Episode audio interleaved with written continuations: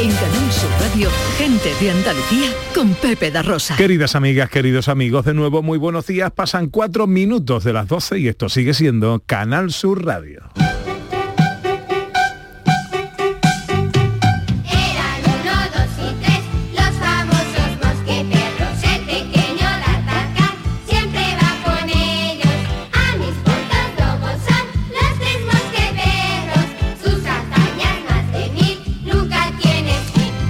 Están aquí los tres mosqueperros de la radio española. Tiempo para la filosofía con Raquel Moreno Lizana. Hola Raquel, buenos días. Hola Pepe. Tiempo para la música clásica, tiempo para los libros, para la cultura en general, con el ecléctico profesor Carmona. Profesor, buenos días. Muy buenos días. Hoy voces maravillosas te voy a traer. ¿eh? Traes voces de, de, De niños. de niños. Que me gusta esto. Sí, sí, sí, lo he escuchado, ¿eh? Está bonito, está muy bonito. Y hablando de voces, eh, nuestro rubio de oro. Hola David Jiménez. Venga, vamos. En el portal de Belén hay estrellas, sol y luna, la Virgen y San José y el niño que está en la cuna, la gloria. Dale un besito, Madre Victoria. Él se acompaña y todo. Sí, sí, sí. Hombre, sí. en el coche, ¿qué en, en- en el salpicadero del coche. No se toca la guitarra porque alguien le tiene que sujetar el teléfono, si no es una cosa. Le estoy dando al volante con las manos volante, ¿no? para acompañarme y calentarme porque hoy tengo frío. Le pongo la mano a Guardín en el cuello y le da repeluco. no veas lo que estoy... Está usted en la, en la unidad móvil de Viveros del Sur, ¿verdad? Estoy en la unidad móvil y te viene aquí un chaleco. El chaleco ha sabido cuánto tiempo lleva aquí. Y me lo he echado por encima porque tengo las manos congeladitas, ¿eh? de verdad. Ah, Se ha encontrado usted el chaleco ahí sin saber que estaba. Bueno, eh, deme un segundo.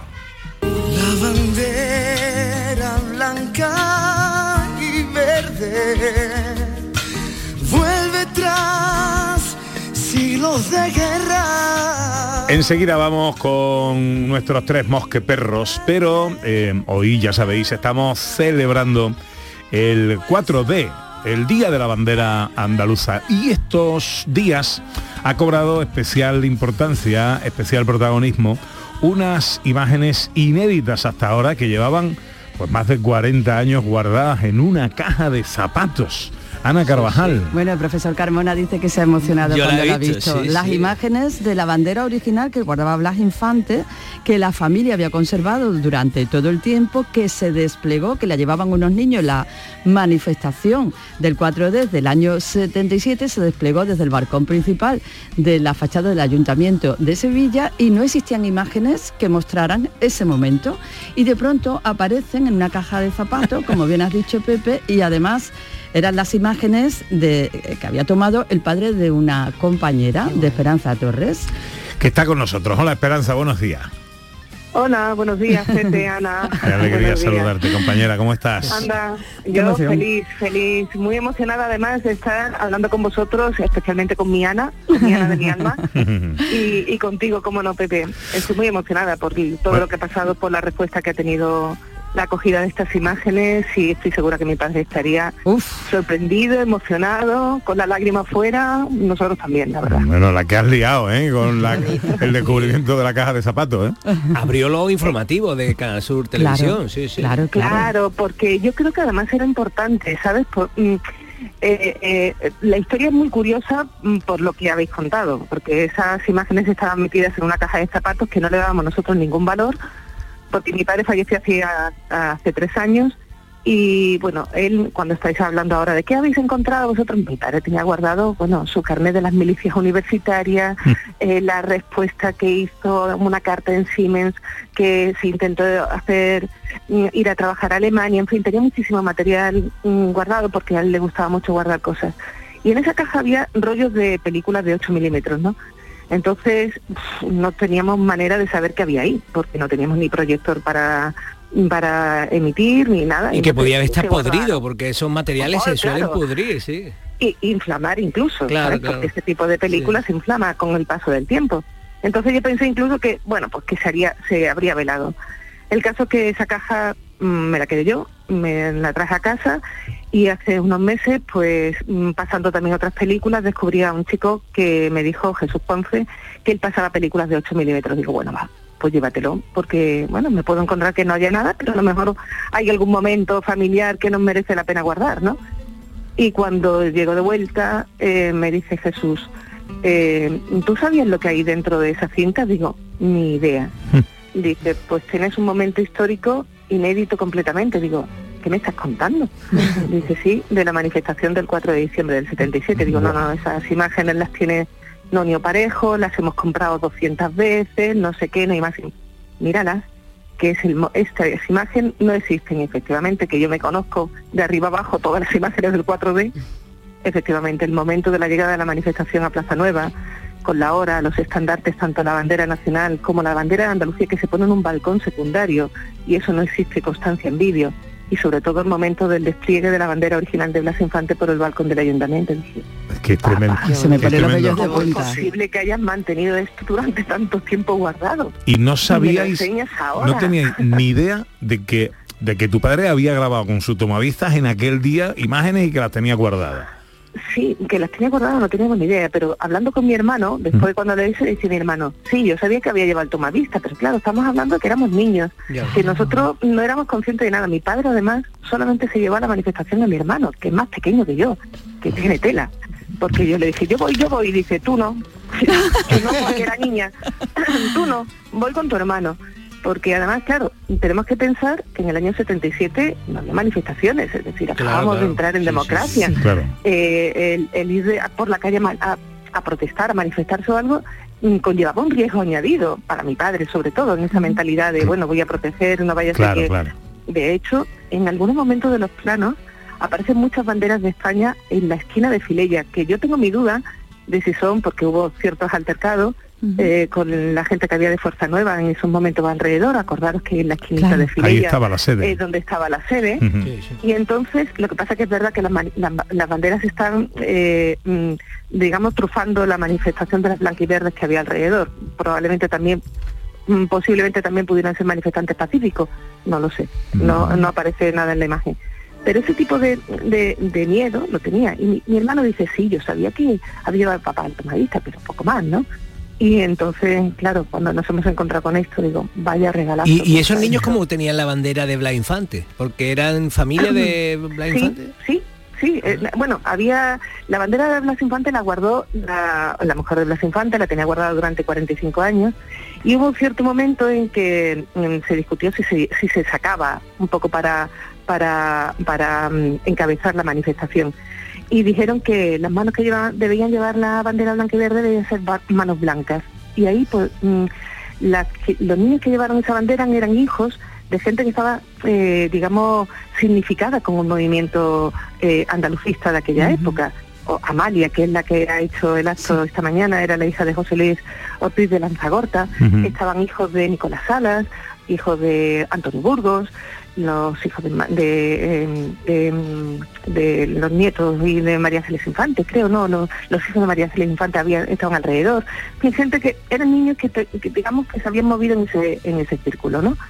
Y, y ellos llegaron al ayuntamiento mm, con la bandera, mm, encabezándola, y luego en un momento determinado subieron, se ven en, la- en la- en las imágenes, se ven como esos niños se asoman al balcón y entonces se despliega, porque la historia que no- nos habían contado es que la bandera se iza, y la bandera no se iza, como Ujú. veis en las imágenes, la bandera se despliega por el balcón, como diciendo, ya está aquí, ¿no?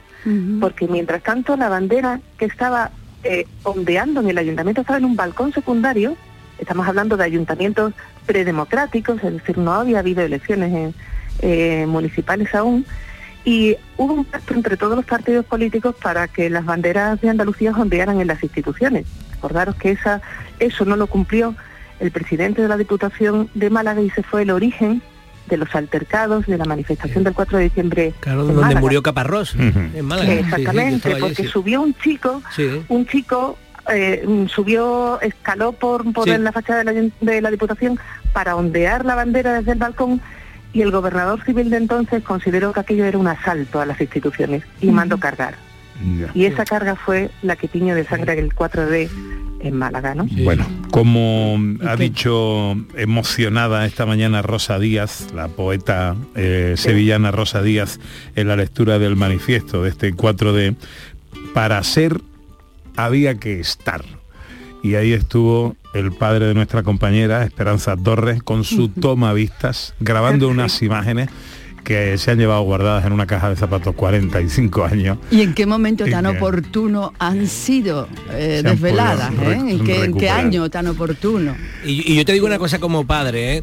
Que tener una hija que no tire tus cosas es una gran cosa, porque los hijos ven las cosas, sí, esto sería de mi padre, tal y cual. Yo, yo me imagino a mi hijo tirando todas mis cosas. Esperanza muy grande y muy especial. Muy bien. Yo Gran hija, tu padre estaría muy orgulloso, estoy seguro.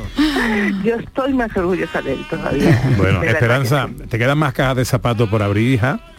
Uy, yo tengo muchas muchas veces digo cuántas cosas de- debieron guardar ellos y, y de verdad cuántas cajas de zapatos tiene que haber por ahí repartidas Sí. en, en toda Andalucía con tesoros que están aún por descubrir. El- lo importante de esto no es cuando tú lo descubres, eh, bueno, esto es mm, darle valor, el Mm. sencillamente por el valor sentimental que tiene cada cosa. Es un trocito de nuestra historia, vaya, y este momento tiene que ser parte de la historia de todos nosotros, de toda creo Andalucía. Por eso tenían que estar en Canal Sur, por eso tenemos que dar las imágenes en la tele pública y por eso tienen que verlas todas, ¿sabes? Pues gracias a tu generosidad ha sido eso posible. Esperanza, ah, te mandamos un, Un un abrazo beso enorme. Un abrazo enorme, compañera. Un beso muy fuerte para vosotros dos, un beso.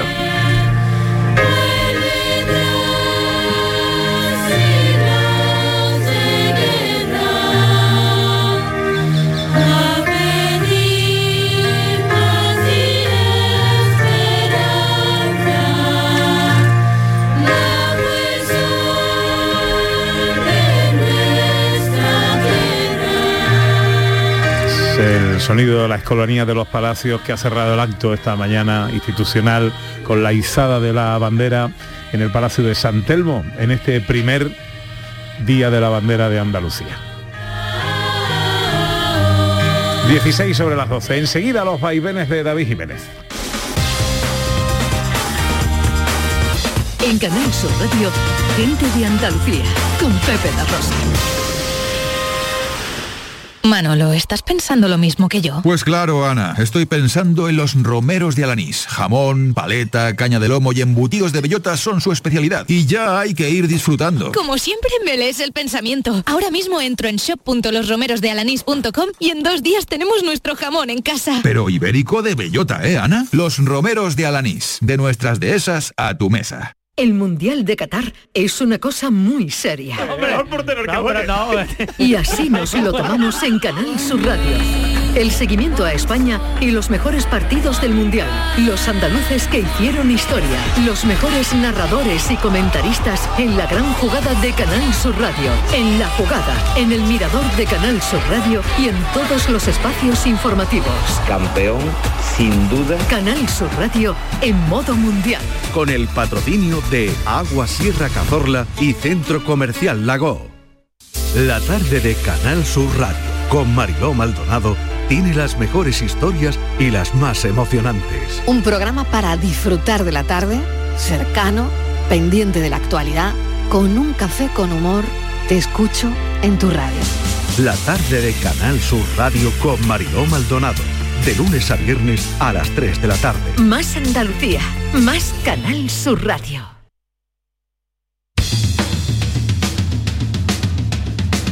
En Canal Sur Radio, gente de Andalucía con Pepe da Rosa.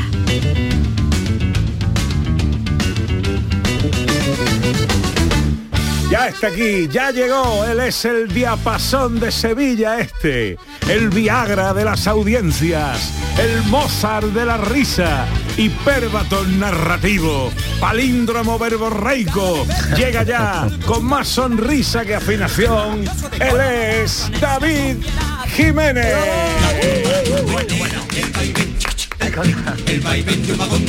El Viagra de no sé qué ha dicho, eh, ten cuidado.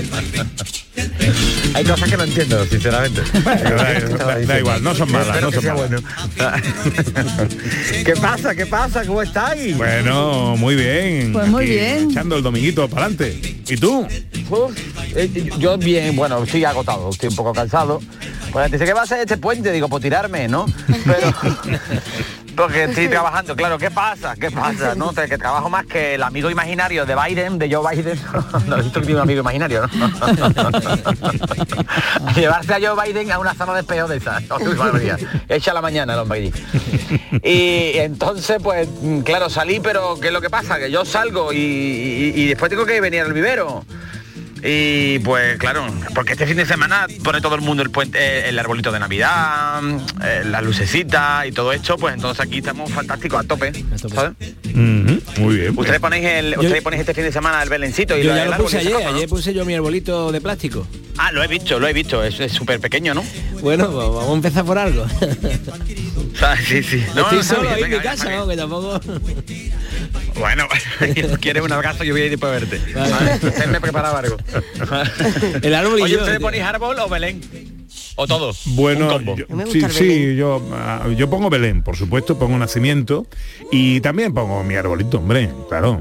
Está bien porque adorna. Ah, yo- Va. Sí, sí, yo lo pongo todo, yo pongo todo. Ahora Yo ya, pongo en- ahí- en- ahí era- ahora no, después de la última mudanza ya no, porque en el piso no cabemos.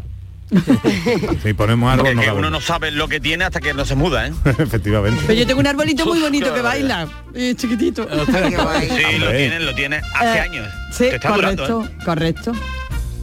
Bueno, que voy, ¿no? Venga, va. Sí, tú verás. Estaba aquí, bueno, ¿qué? ¿Qué tiempo hace, no? bueno, oye, como nada, que, claro, ahora es una fecha muy bonita, ¿no? Es muy bonita, agotadora también, pero es bonita porque ya empieza la temporada de las cenas, de las comidas de empresa, comidas de Facebook, comidas de amiguitos, temporada de castaña, no te quedes sin coger la tuya, ¿no? Y entonces...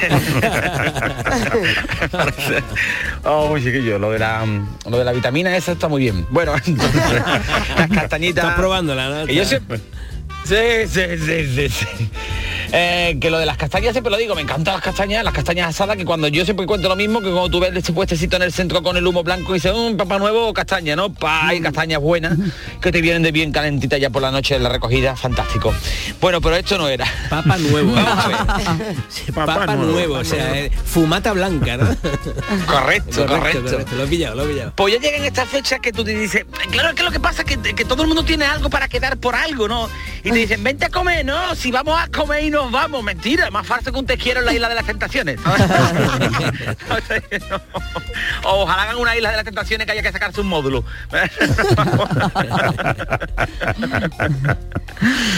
y claro, yo me enreo con facilidad, pero con facilidad. El otro día fui yo al Goman Secre a comprarle un regalito a mi Magui, ¿no? Y vino a atenderme una muchacha, ¿no? Y me dice, digo, ¿qué quiere? Y dice, un sujetador. Talla, digo, 90. Y dice, copa, digo, vamos a echarla. Qué tonto eres. Barbuñito, Ya me ha liado, ladrón. como cuando... ay, cómo me conoces. Era como cuando fui a escribir a mis hijos, ¿no? A- allí a lo de a- cuando nacieron. Oye, te vengo a escribir a mis hijos, ¿qué tal? ¿Sexo? Digo, venga, vamos, chao. Ya sé. Bueno, total, que, que me voy, que me voy. Bueno, entonces son muchas comidas. Yo llevo demasiadas y tengo pendientes demasiado. Y yo ya estoy empezando a engordar antes que llegue la Navidad. Y digo, que digo, pues son tos prisas, ¿sabes? estoy a tres comidas de aceptarme tal y como soy, Pepito. Tengo un cuerpo escultural, pero te tiene que gustar botero, ¿sabes lo que te digo? no? Porque me trajo Maggie un chalequillo, porque ayer iba yo que era un picky blinder, la verdad. Me trajo Maggie un chalequillo y me dice, te he traído tu talla. Cuando yo me callé, claro, al estar escuchándolo. Pero me cortaba la circulación de los brazos. Digo, madre de mi vida. Y digo, esta es la misma talla de siempre. ¿Cómo me aprieta? Igual este año viene el corte dice, más chiquitito, ¿no? claro, digo, ¿cómo claro? Porque las marcas cada uno, Sí, claro. las una culpas las manera, tienen las marcas, sí. Es correcto, ya te digo, si te gusta Botero, soy tu, soy tu cuerpo, ¿vale? Entonces, ¿qué pasa? Voy, voy ayer a una comida para centrarme antes de que se me agote el tiempo. No voy a nombrar a todos los personajes porque yo sé que hay gente que me está escuchando esta mañana, entonces hay cosas que no voy, voy a obviar, ¿vale? Pero ya sabéis lo que pienso que desde que la inteligencia no es un requisito indispensable para sobrevivir, ¿no? Pues el mundo se ha convertido en un hervidero de mermaos, ¿vale? Entonces, Tú sales y ves a unos personajes, la comida fue tensísima. Yo lo disfruté. Pero había una tensión pero una como un argentino en la época del cine mudo, ¿vale? Entonces, Pero si se supone que soy amigos, ¿no? Porque había esa tensión. Porque hay amigos y hay amigos que no son, pero sí son, pero Oh. se juntan por juntarse y por seguir yendo, ¿no? Y lo que te digo, tensión como el argentino un de mudo, que yo siempre digo un argentino sordomudo parece un colibrí moviendo las manos. que tú haces una guijada con un argentino y tienes día chao, ¿sabes lo que te digo? Bueno, entonces... bueno, Primero que nada, lo del postureíto, ¿vale? Estamos la gente ahora con el postureo, ¿no? Como el Kama Sutra, que es un libro de postureo, ¿no? Entonces, que, tú, que tú coges la signosis, ¿eh? Vamos a pincharte porque como te pongas, ¿sabes? Ahora, te llevan a sitios super cookies, que a mí me parece muy bien, porque a mí me encanta arreglarme para ir a sitios cookies, ¿vale? Pero, pero es que eh, te tiene que llevar una balista encima, ¿sabes? Es que no comes nada no comen nada. Y la gente no es que hay que comer menos es que me han dicho el endocrino que reduzca los platos el tamaño de los platos. Ya si pones los platos más pequeños se te salen las papas por los lados. Vamos a ver yo no puedo ir allí y salir con más hambre que el primero que sea un torro que fue un poco más. Yo no digo que me vaya por un plato allí gordo pero un poco más. Me pusieron de verdad ni voy a decir el nombre ni nada que vamos y en breve nosotros vale pero un poco más de comida vale el sitio bien, vale, vale, pero decepcionado como cuando me enteré que el gentilicio de Oporto no era oportuno. Un poco más, por favor. Después, está bien que ahora, bueno, tal, oye, cada uno viste como quiere, va como quiere y, y es lo que quiere. Perfecto, muy bien. Lo de la empatía está bien, pero es que somos muchos. Entonces, yo, te digo, yo tengo un límite, ¿vale? De verdad, en serio, vuelvo a repetirlo. Lo de la modita del bigote que eres un actor porno de los 80, no te está viendo que eres el muerto de los paquetes de tabaco. A todo el mundo le, le pegan esas cosas. No te está viendo que tu madre te llevaba en el maletero al colegio porque no quería que te vieran. ¿Cómo va con ese bigote? El que, o sea, el, el que, el que me está escuchando ya tuvo esta crítica de mí ayer, ¿sabes? no? O sea que no le va a coger de Sí, eso, que se lo puede Vale, decir. vale, Se vale. Vale, me, tranquiliza, me tranquiliza. Sí, sí, sí, porque él además me lo dijo. Dice, mañana va a hablar de mi bigote. Digo, correcto. Digo, además, además no tiene densidad, cabeza. Parece que cuando al pan bimbo le sale lo verde eso, ¿sabes? Digo, no lo ve que no. Digo, déjate otra cosa, aquí, yo déjate las patillas largas. Digo, déjate los pelos de la oreja, que veo que, veo que te están quedando muy bien. A determinadas edades, antes de salir, que sepáis que ya no se lleva ni los pelos en la nariz ni en la oreja. Os lo digo para que lo.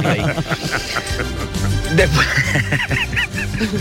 Y se como el de autos locos. Es verdad. Porque sí, porque estoy con la garganta un poquillo tocailla. Ya. No canté, pero estuve en un sitio que estaban cantando enfrente de tu casa, Pepito. Vaya.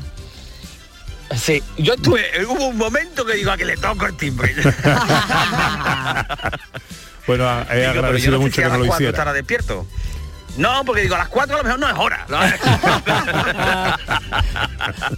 lo mismo voy a inoportuno. Papá, soy inoportuno, cierra la puerta que estoy haciendo caca, ¿no? Pues esto lo mismo, digo, a ver si me llama yo ahora. Pepe no va a querer salir. ¿sabes?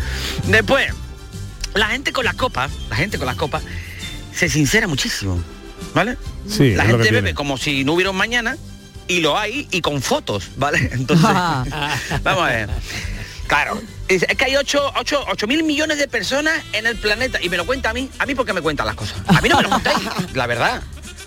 En serio, porque también hay 8 mil millones de personas porque también estamos todo el mundo contando como personas, ¿sabes o no? gente que sí, gente que no. Igual todo, todo no hay que contarlo, claro. Claro, todo el mundo decir, oye, mira, no es que no, tú no eres, ¿vale? Tú estás ahí porque, bueno, el desecho, ¿vale? Bueno, entonces, ¿qué pasa? Me viene uno, sincero, este no lo está escuchando porque este este no, ¿vale? Y me dice, ay, tío, eh, yo tenía eh, mucha confianza contigo, lo que pasa es que nunca me he acercado, porque después la gente dice que soy un bicho raro. Y digo, no, no, no, no, no, no. Un bicho raro es el nitorrinco, tú eres un vaina, cabrón. y ahora, David, tú siempre con tu broma. Digo, no, estoy en serio. ¿Qué dice broma? ¿Qué está hablando de broma? Y el otro, no, es que ahora estoy en mi mejor momento. Yo digo, uy, como habrá sido el peor, cabeza. Lo que yo no sé cómo tiene amigo David y cómo lo siguen invitando a las comidas, vamos. Porque nos reímos, ¿no? Que bueno, oye. bueno, yo me río, pero a lo, ¿no? A lo mejor tus amigos no, no Ya sé. ves, hay que tener, hay que tener estómago, sí, sí. Si me siguen llamando, me siguen llamando. Además, eh, eh, eh, mi equipo, mi, mi grupo de amigos está, está separado, pues está eh, fracturado, ¿no? Pero yo voy a todas, a ¿sabes la- lo que te digo? A la O sea, gente le va la marcha, le va la Y, marcha. y- y no sería por eso, porque, estabas tú, porque había tanta tensión, porque todo el mundo estaba no, midiendo qué decir, porque mañana vamos a salir en la radio si decimos cualquier cosa. No, no, claro, además ellos lo saben. Yo llegué tarde, yo llegué tarde y la María. tensión ya estaba instaurada allí, ¿sabes? La gente tensa como Putin en una mesa camilla, ¿no? "Este no tiene", ¿sabes? Entonces yo llegué tarde, habíamos quedado a las dos y media, yo llegué a las tres y media, la verdad, las cosas como. David, Me- se me hizo- pues entonces ya me explicó la tensión, vamos. a tiempo. No, ellos estaban comiendo. ah, vale, menos mal. Claro. Medio minuto te Después, queda, pues, David. pues lo que te digo, lo que te digo que hay personas que salen menos que el Chapo Guzmán, ¿no? Y, y- y cuando salen be- beben como si tuvieran un hijo en la cárcel. te digo, hombre, no te lo tienes que tomar todo a la vez, ¿vale? Una señora en la calle, una maciel en la comida con los amigos. No hay necesidad. Y tampoco hay necesidad, esta persona sabe quién es. Uno que pidió una ginebra 00, ¿vale? Digo, vamos a ver, hubo un día en que los hombres cazaban bisonte. ¿Qué está pasando aquí? este va de modernito, ¿vale? Carpe diem en el brazo y me pide una ginebra 00 y, y, y quinoa, ¿vale? No, carpe diem y no le quito el plastiquito al móvil. Hombre, por favor, así no es, mírate el tatuaje, cabeza. Vez en persona que antes que me corte quiero decirlo. En Venga. todos estos grupos, en- y, y- y termino José María en cuanto usted me diga que lo que me quedan son 10 minutos. Mira, en todos estos 15 grupos hay segundos. un- Vale, en todo estos grupos hay un rata, un tacaño, ¿vale? El yo no he bebido apenas, yo me he bebido menos que aquel y yo tengo que poner 6 euros menos. Así no se puede salir. O sea, tú no puedes ser un rata. Un- de verdad, porque a mí me molesta soberanamente. Yo me acuerdo una vez con un vecino que le digo a mi Alessi, anda Alessi, acércate al vecino y pídele el trompo, ¿no? Y me viene Alessi y me dice, papi, que dice el vecino que no nos presta el trompo, que se gasta. Digo, ¿se puede ser más miserable? Y le dice, me dice el Alessi, ¿y ahora qué hacemos? Digo, coge nuestro. Venga.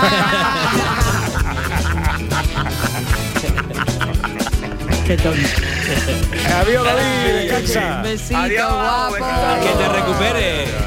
12 y 31.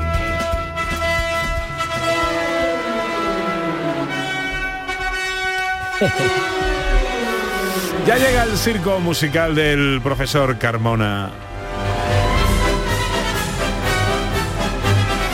Que nos trae hoy voces de niños. Sí, sí, porque eh, mm, bueno, también porque estamos en diciembre y no sé, yo creo que pega, ¿no? Pero mm, eh, voces de ángeles, ¿no? Porque es que los niños son ángeles, han sido siempre los representantes de los ángeles en la pintura, en todo el arte, en la escultura y, y por tanto en la música. Entonces cuando un niño canta el Ave María con esta voz,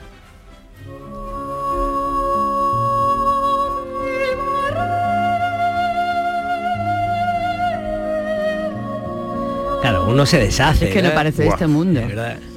Y además le ponen acompañamiento, en vez del piano, le ponen arpa. Que es una flauta, ¿eh?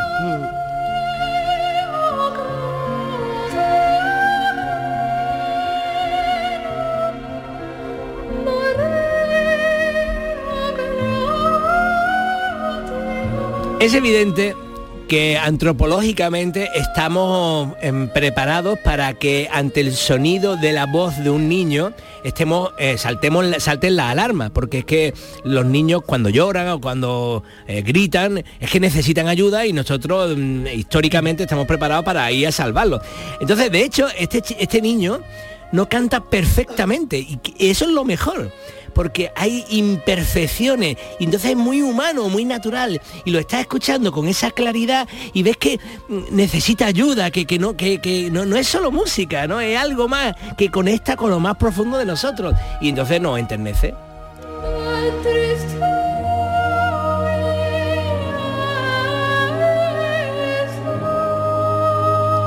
Bueno, pues este es el Ave María famoso de Schubert, Em, que está basado sobre un, un, acompañamiento de Juan Sebastián Bach en realidad.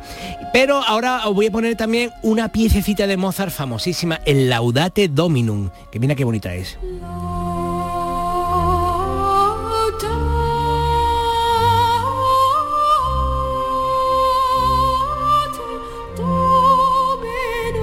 Este niño se llama Kai Thomas y es también inglés, porque en Inglaterra se trabajan los coros infantiles de una manera maravillosa. Ujú.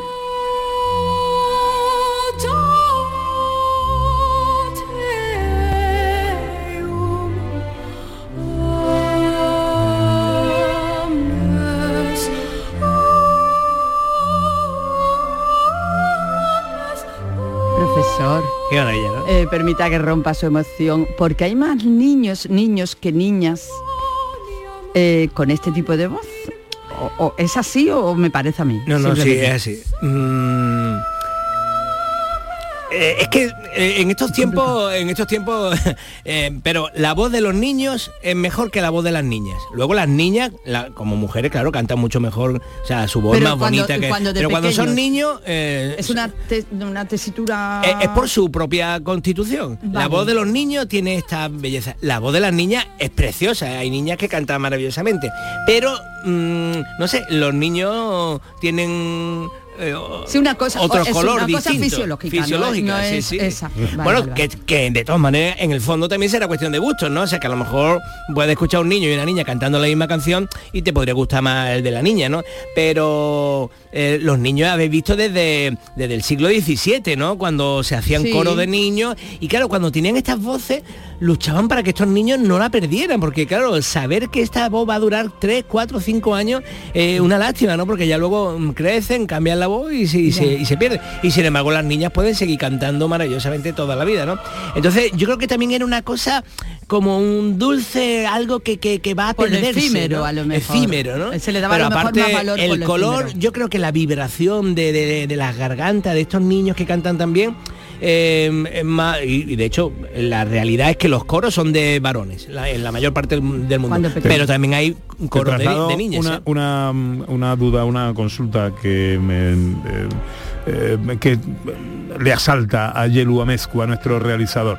Eh, de ahí viene el, el- el tema de los castratis por el mantener Claro, ese claro. tono. Ese, ese era el sueño, claro, era tenía un niño que cantaba así de maravilloso y pensar que se iba a perder esa voz, pues entonces se inventaron, probaron y, y se inventaron y vieron que realmente emasculándolo pues, conseguían que, que esas voces más o menos se mantuvieran. Se mantenían finas y claras y tal, pero no, claro, No se igual. mantenían con esta belleza. Vamos con más sonido, profe. Y bueno, eh, os he traído más piezas. Os he traído el Pie Jesu famoso de el Requiem de Foré. Mira qué maravilla.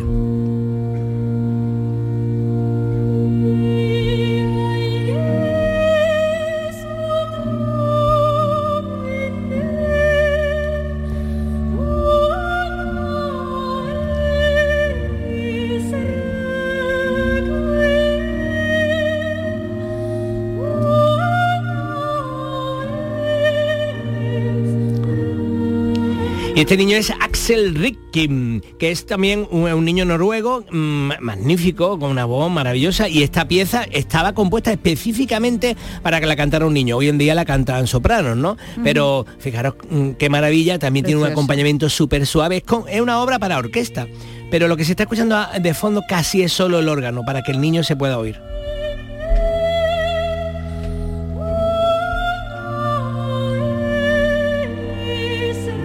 Venga, hay un sonido y luego y luego mm, no solo son piezas suaves tranquilas calmas sino que también pueden hacer eh, obras llenas de energía y de fuerza y tal. Hay una obra que es Let the Bright Seraphim que es eh, imitando, va dialogando con una trompeta. Son eh, las trompetas de la ópera Samson de, de George Friedrich Händel, donde una mujer israelita llama a las huestes celestiales para conmemorar la muerte heroica de Sansón y el triunfo sobre los filisteos. Mira cómo dialoga con la trompeta.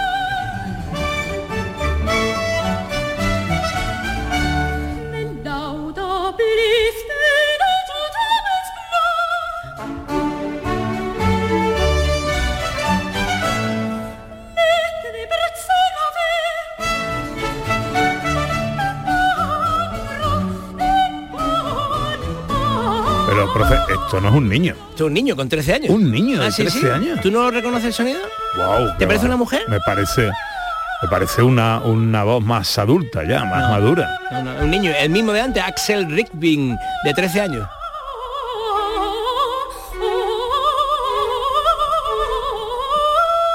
Qué bárbaro. Qué bárbaro. Qué bárbaro. Bueno, el circo musical del profesor Carmona que nos trae hoy voces de niños. Ahora tengo yo un regalo para usted. Eh, Raquel, voy enseguida contigo, pero antes quiero que escuchéis esto.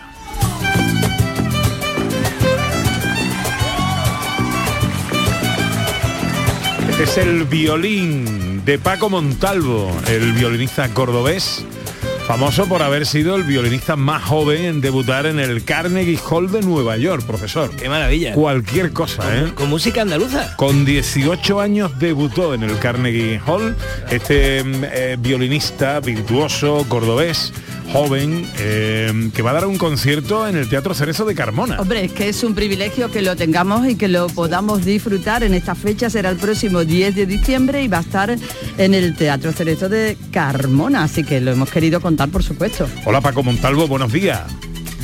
Buenos días, ¿Qué tal, hombre? ¿Cómo estamos?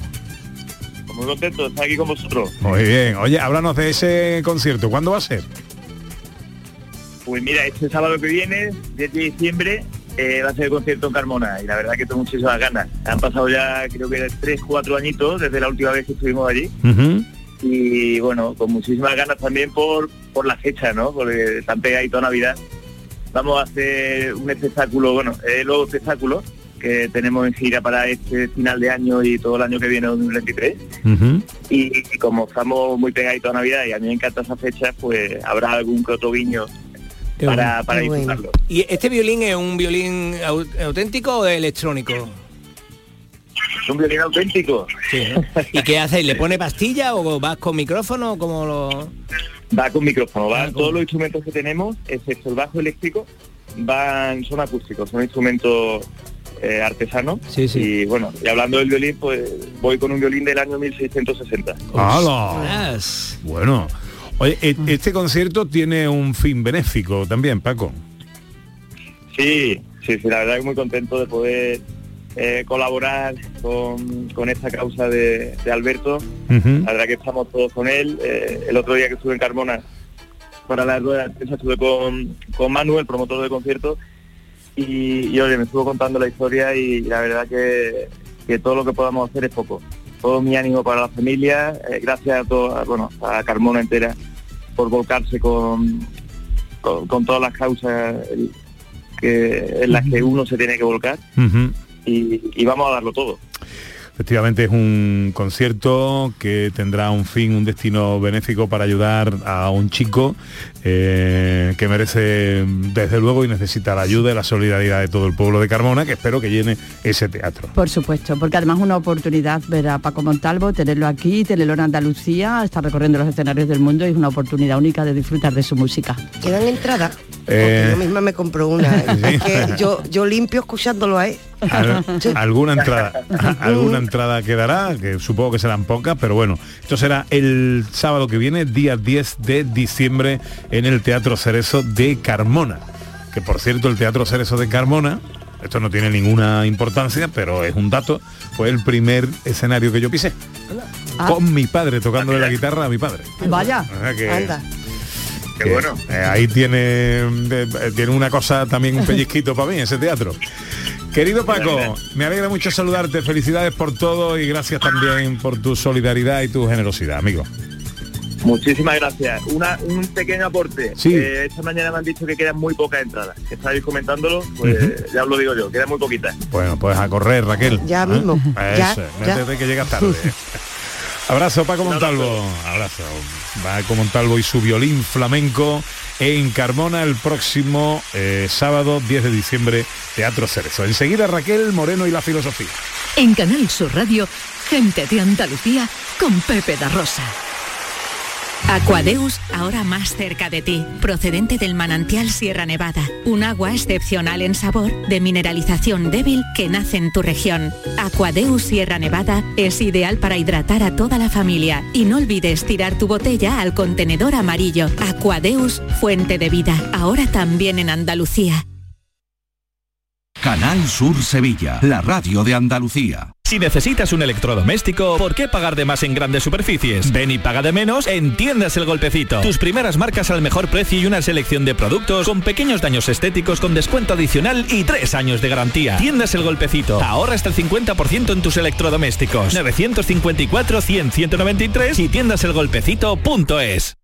La Diputación de Sevilla actúa contigo. Con el plan Contigo, para reactivar la economía y el empleo en toda la provincia. 470 millones de euros en empleo e inversión. Actúa contigo. 470 millones de euros para generar empleo y dar apoyo a las empresas de la provincia. Una inversión histórica para nuevas obras e infraestructura. Plan contigo, Diputación de Sevilla. Las furgonetas Mercedes-Benz están fabricadas para darlo todo.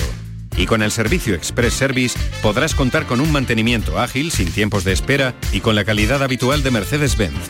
Reserva tu cita en nuestra web y optimiza tus tiempos. Con Cesur y Fervial, tus talleres autorizados Mercedes-Benz en Sevilla.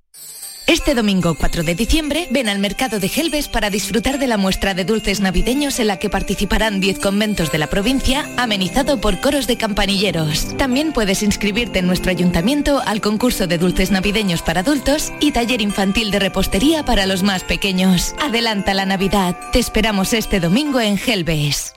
Bienvenidos a Sacaba. Mil metros de electrodomésticos con primeras marcas. Grupos Whirlpool, Bosch y Electrolux. Frigoríficos, lavadoras, hornos, vitros. ¿Quieres más? Aires acondicionados, aspiradoras, pequeños electrodomésticos. Y financiamos en 12 o 20 meses sin intereses solo tú y Sacaba. Tu tienda de electrodomésticos en el Polígono Store en calle nivel 23. Ven a ver nuestra exposición y sus 25 años de experiencia. Sacaba. Humor, ingenio, música en directo, entrevistas. Todo lo tienes en el show del comandante Lara. Y te esperamos los domingos en la medianoche para que disfrutes de la radio más original y divertida.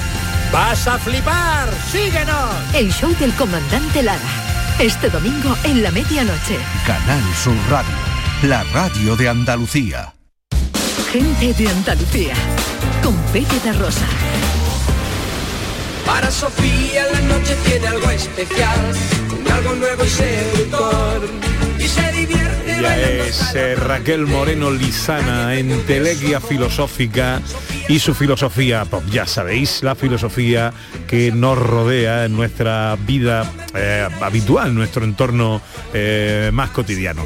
Eh, ¿Hoy de qué hablamos, Raquel? Pues de algo que nos está rodeando en estos tiempos. Vamos a hablar de la selección. De la selección Roja española de fútbol. Y sobre todo del seleccionador, Luis Enrique, que ha dicho él mismo que le gusta la filosofía estoica. Vamos a mirar si el seleccionador es un estoico. Es un estoico. ¿Lo Bueno, es o no lo es? Definamos primero el estoicismo. ¿Qué Ahí es estamos. el estoicismo? ¿Qué es el estoicismo? Mira, me gusta que me haga esa pregunta porque hay Bien. está el estoicismo original y ahora está de moda hablar de un estoicismo que es realmente lo que antes en la primera hora hemos estado explicando, sé carajote. Es decir, mm, se suele hablar de que el estoicismo es la filosofía de la resistencia. Ahora, resistirlo todo, sin raciocinio, decir, es que soy resistente, eso es de carajote, lo que hemos estado hablando, eso no es el estoicismo. Quiero dejarlo claro desde primera hora porque esta es la moda, decir que el estoicismo es la filosofía de la resistencia. Realmente el estoicismo es una escuela filosófica que tiene mucho más de trasfondo. Es una escuela filosófica que hay que decir que por una parte sí que habla de resistir ante la adversidad, pero se basa en unos- principios más fundamentales. Vamos a ver qué es el estoicismo real, más allá de... Exactamente. ¿En qué consiste realmente ese estoicismo? Claro, pues nos vamos al siglo II antes de Cristo con Zenón de Sitio, una persona muy concreta que en principio era alumno, digamos, de los filósofos cínicos, que algunas veces lo hemos traído aquí, que eran los desvergonzados. Eran unos filósofos que tenían muy poca vergüenza, que luchaban por la libertad, digamos, más allá de las convenciones sociales. Este hombre, Zenón, se modera un poquito y dice, bueno, yo no necesito ir más allá de las convenciones sociales, pero se pone a buscar una ética, una ética para llevarnos a la buena vida. De ahí surge el estoicismo, es decir, en principio una filosofía ética que busca que demos con una buena vida y se basa en unos principios fundamentales. Uno de ellos es el principio de la ley de causa y efecto, es decir, en los principios de cómo funciona la naturaleza. Zenón cree que la naturaleza tiene la ley de la causa y el efecto y qué significa esto, que no lo controlamos todo, que siempre va a pasar cosas alrededor nuestra que no dependen de nosotros, sino de esa ley natural de la causa y el efecto. Entonces, sabiendo esto, lo que tenemos que averiguar es cómo podemos reaccionar nosotros ante lo que ocurre para así tener una buena vida. Es decir, estas son las bases del estoicismo.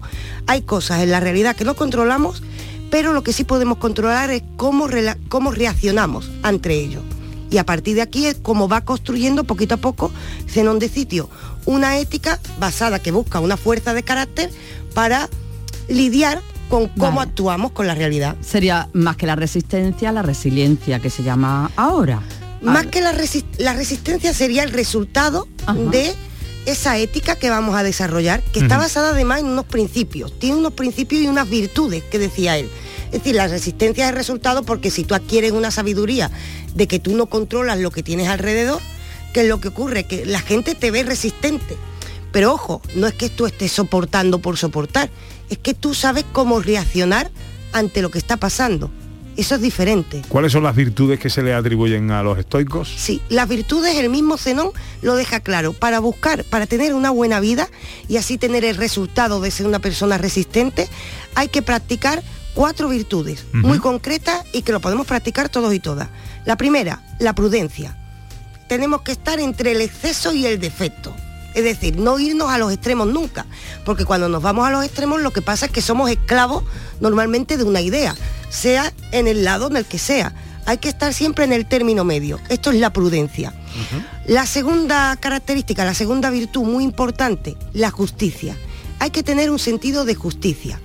Esto es lo que muestra que no, so- no es simplemente resistencia o resiliencia, porque si ves algo injusto, tú, si tienes capacidad de reacción y es algo que sí que depende de ti, vas a actuar frente a esa injusticia. Porque claro, la resistencia de manera pasiva, imaginemos un ejemplo, el bullying, ¿no? En los colegios, que miremos para otro lado. Eso no es estoico. Estoico es actuar ante la injusticia también. Nos vamos a la tercera virtud que está relacionada con la anterior, el coraje. Es decir, tienes un sentido de la justicia, pero lo vas a practicar en tu día a día, es una filosofía práctica. Así que hay que tener valentía. Y la cuarta, la templanza. Tener valentía y sentido de la justicia no es que nos pongamos como un lobo cuando veamos una injusticia. Tenemos que saber reaccionar a- ante esto de una manera elegante que diríamos hoy, ¿no? Con templanza. ¿Y ahora qué pasa? Unimos estas cuatro virtudes.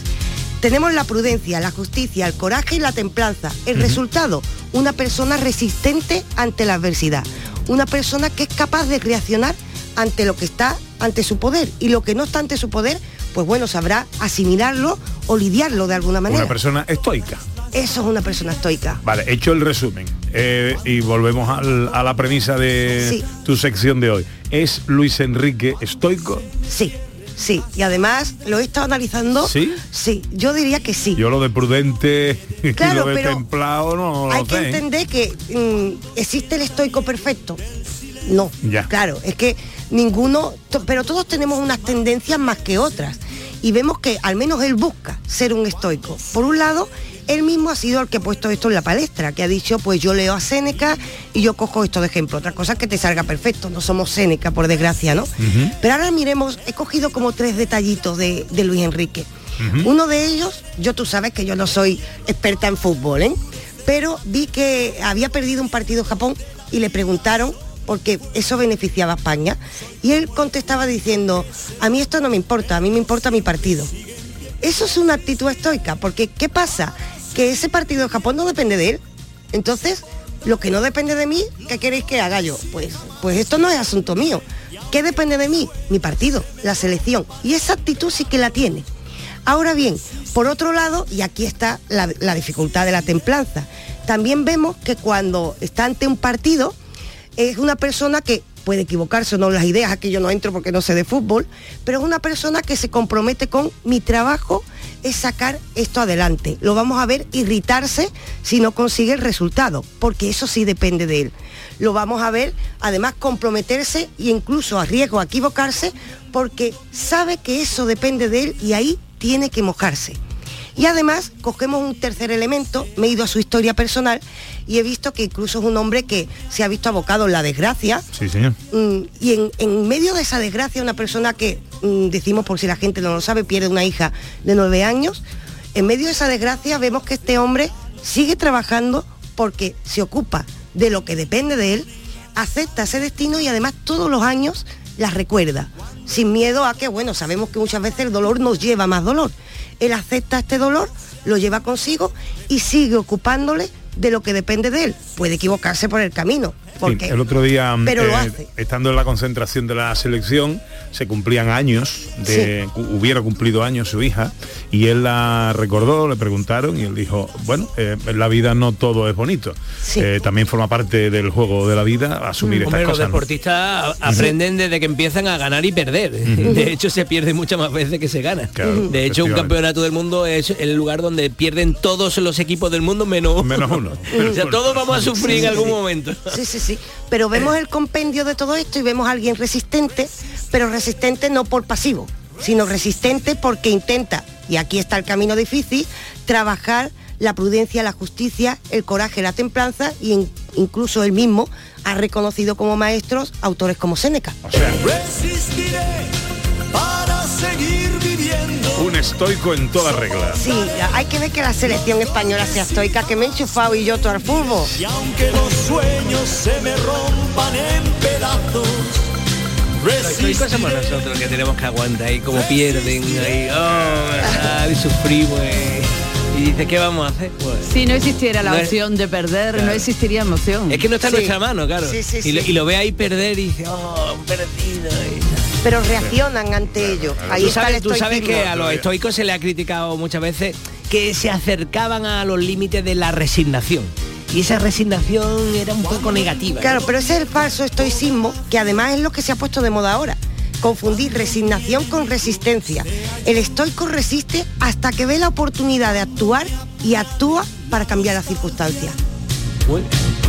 Profesor, eh, medio minuto o en un minuto máximo me recomienda usted una serie. Sí, señor. ¿Ah? Mm, del mundo, del mundo, del universo, podríamos decir, nunca mejor dicho, del universo de Star Wars, ahora ha habido una serie entera de 12 capítulos que se llama Andor. Y que mira, este es su tráiler. Más pronto que tarde, estos días acabarán. Y después no habrá más reglas. ¿Esto de qué va? Pues mm, dentro de la guerra de las galaxias eh, estamos como casi al principio. ¿Tú te acuerdas cuando los malos estaban haciendo la estrella de la muerte para acabar con los ne- enemigos y tal, lo que era el imperio, ¿no? Entonces van contra el imperio, ¿no?